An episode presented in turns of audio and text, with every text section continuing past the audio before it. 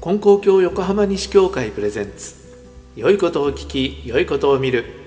月水金とお届けしています皆さんこんにちはハイサイ毎週水曜日は旅話僕の深夜特急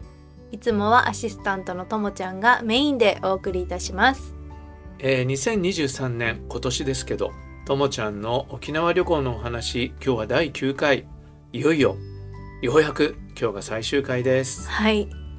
長かったですね長かったですね、はいこの間よく覚えてますねってあの感想を言っていただいたんですけどあリスナーさそんうにそうあのまあたまたま日記を書いてました旅話をねやってるんであ旅の記録って取っとくと面白いなと思って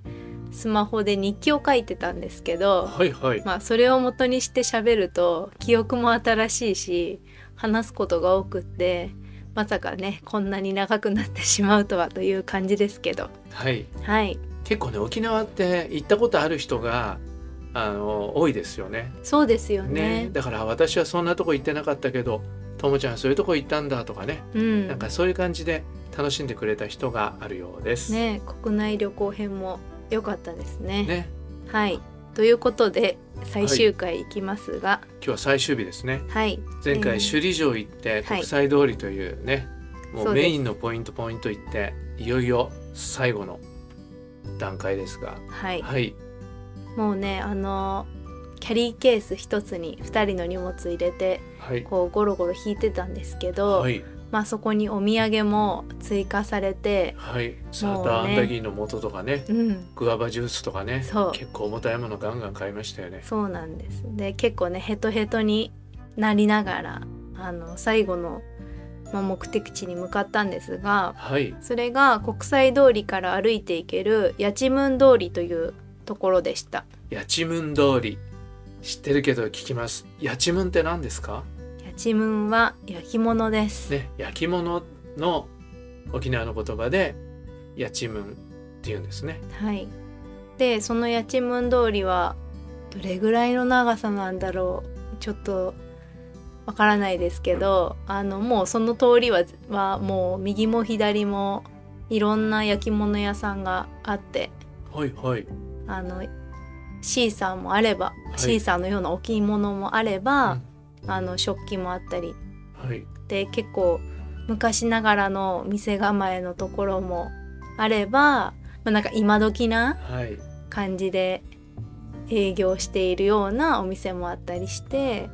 もうその通りいろんなお店を覗きながら歩いていきましたはいそこは作ってるとこなんですか売ってるお店だけですかどうなんだろう売ってるお店そのそこ自体は多分売ってるお店なんじゃないかおなおー沖縄ってそんないろんな焼き物があるんですか僕もあの沖縄に行った時にねはいあの壺屋焼きの、えー湯飲みをいただいたりあとお調子とお調子ってとっくりねとっくりとおチョコは自分で買ったりして、うーんうん、お魚の絵の描いてあるやつでね、うあーん、ちょっとね感じがいいんですよ、うん絵が描いてあるやつがつぼや焼きですかね他にも何かあるんですかねうんうんで買ったのえっと買ってないんですけど狙ってたのははいあのお魚を乗せるお皿はい焼き魚を横長そのうそうそう長方形のはいはいを探してたんですけどそういう食器を持ってなくってはい探してたんですけどあこれじゃちっちゃいかなとかあこれよりなんかこう別の柄の方がいいかなとかいろいろ話してたら通りが終わってしまって。結局買えな結かったと局買えなかったんですけど、はいでもいろんなのがあって本当に可愛いお皿とか渋いのとかうんうん見てて楽しかったです、まあ目の保養になるよね、うん、はい、でもね買えない買い物うん買えない買い物ってうん、疲れません、あ結局手に入らなかったっていうねそうそあります僕もこの間ブックオフに行ってううんちょっと3冊ぐらい探してたんだけど結局ぐるぐるぐるぐる回って1冊も手に入らなくって、うんすごい疲労感でしたねいやーなんかね買いたいものが決まってる時に買えない時って結構あ 買えなかったなーっていう気持ちになったりしてでしかも重たい荷物背負っててはいあのーもうねかなりのもう疲れが、疲労感でうんはい溜まって、うんで、まあ、そこからあのーもう早めに空港に行こうということになっていたんですけど、はいで、えっと空港に行くまで使えるユイレールっていうモノレールがありましてはいその最寄り駅まで歩いて8分八千文通りからはいはいでもその8分の距離がちょっともう歩けないかなっていうぐらいに2人とも疲れてし疲ま労いまし困て、憊ではいはい、普段はねよく歩ける2人なんですけどもうそうだよね歩けなくて、うん、でタクシーを使いましたはいはい、でなんかねその駅の名前が「安い里」って書いてうん「アンリ」って読むのかなとか思ってたらはい「あさと駅」っていう、朝と、うん、それもタクシー運転手さんとちょっとおしゃべりしながら、はいはいなんか沖縄のタクシーの運転手さんってあの愛想よく話してくれるようなイメージがありますね。ねイメージがありますね。うんうん、なんかそういうイメージからかわからないけどあの夫が聞きましたよ。これなんて読むんですかとか言って、あそううん、へえそういうこと聞くんだって思いながら、行けばわかりますようっんてそう言われなそいでよかったですね。うでモノレール乗りまして、はいでなんかまあモノレールもねちょっと観光気分というかうんそうだよねそういう地元の公共交通機関使うのってちょっと楽しいようね。んでお沖縄って電車がいっぱいあるところじゃないじゃないですか、うん本当にもう僕らも子供の時にそこだけ子供の時はあの唯一あの電車が走っていない、えー都道府県はどこでしょうかっていう。うんうん問題があったぐらいだからね、沖縄ってだからなんかねほんと短い距離でしたけどモノレールもなんか楽しみながら乗りましてはいで空港に着きましたはい人がいっぱいいてはいああもう疲れたっていう感じでみんな疲れたろうね疲れてる人たちだろうね、でもう喫茶店に入ってジュース飲んで体力を回復してでちょっと元気になってきたらもう別にお土産は揃ってるんだけどお土産売り場もすごい広いからそれを見てはいまた買ったの出ない買ってないはいで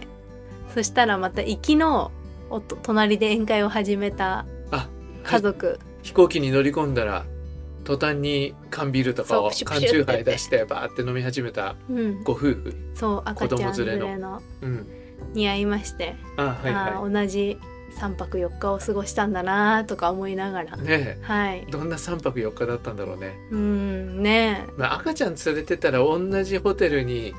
ずっと泊まっえ、て、ねのんびりしたらいいかなって気がするけどねうんうんまあ、どうなさったんでしょうかね。はい。で夜飛行機で帰ってきたとはいい。うことですお疲れ様でした。はいでもねあの飛行機の中でもうずっと泣いてる2歳ぐらいの男の子がいてうん、もうおその子のお父さんはシートベルト外す